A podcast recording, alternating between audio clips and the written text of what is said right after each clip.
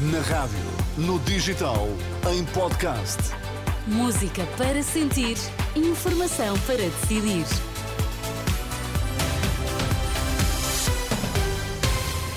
Atualizamos agora toda a informação na Renascença. Vamos saber quais os títulos em destaque a esta hora. Muito boa noite. Boa noite. Agricultores protestam esta quinta-feira de norte a sul do país.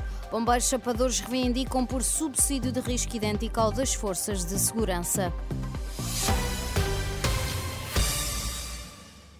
Os agricultores estão esta quinta-feira em protesto. Vão estar na rua com tratores de norte a sul do país, reivindicam a valorização do setor e melhores condições.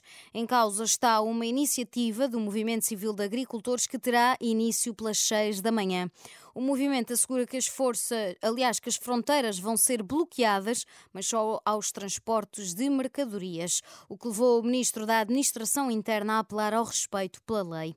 Ora, o porta-voz do movimento, António Saldanha, responde a José Luís Carneiro, diz que a manifestação não é contra ninguém em particular. Esta manifestação, todos nós agricultores, é por nós, mas é também por vós, é por todos os cidadãos portugueses.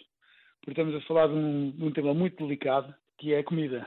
Portanto, nós jamais iríamos causar distúrbios ou prejudicar a sociedade civil, eh, quando a nossa missão é exatamente o contrário. A nossa missão é fornecer e alimentar o mais possível o nosso país. O Sr. Ministro da Administração Interna, não sei por que razão, não terá tido essa leitura ou não se concentrou no básico, que é ver que nós somos a base da pirâmide económica do país e a importância que isso tem. António Saldanha, do Movimento Civil para a Agricultura, em declarações ao jornalista Vasco Bertrand Franco. Os bombeiros chapadores de todo o país concentram-se esta quinta-feira junto ao Palácio de Belém, em Lisboa, para reivindicar a aplicação de subsídio de risco idêntico ao das forças de segurança. É este o aviso que a plataforma que junta três sindicatos pretende entregar a Marcelo Rebelo de Sousa. 20 anos depois de ter entrado no Parlamento, Fernando Negrão deixa de fazer parte das listas de candidatos do PSD. Em entrevista à jornalista Filipa Ribeiro, deputado e juiz de carreira, defende que Luís Montenegro deve deixar a liderança do PSD se não conseguir ganhar e formar uma maioria para governar. Eu não tenho a certeza, mas quase que diria que sim, que o próprio Luís Montenegro já terá dito que eh, não constituiria governo com o Chega. Portanto, se essa probabilidade ocorrer, uh, a consequência lógica dessa afirmação é que se afastará.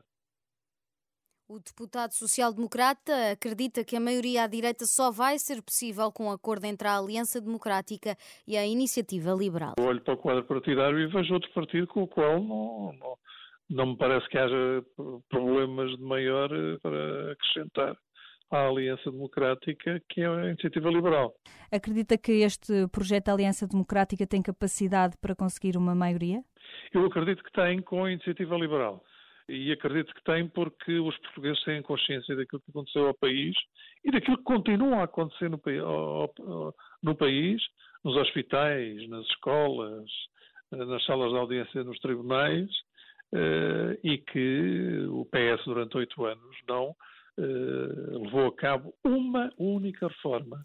A Renascença Negrão, agora fora das listas, revela que vai avançar para a reforma e ponderar se vai ou não manter-se ativo na política. A resistência islâmica no Iraque afirmou ter realizado um ataque com drones à cidade israelita de Haifa, disse a agência de notícias Sheab, que cita uma declaração do grupo Guarda-Chuva de Milícias ligadas ao Irão. De acordo com a Al Jazeera, não houve confirmação do ataque relatado pelas autoridades israelitas.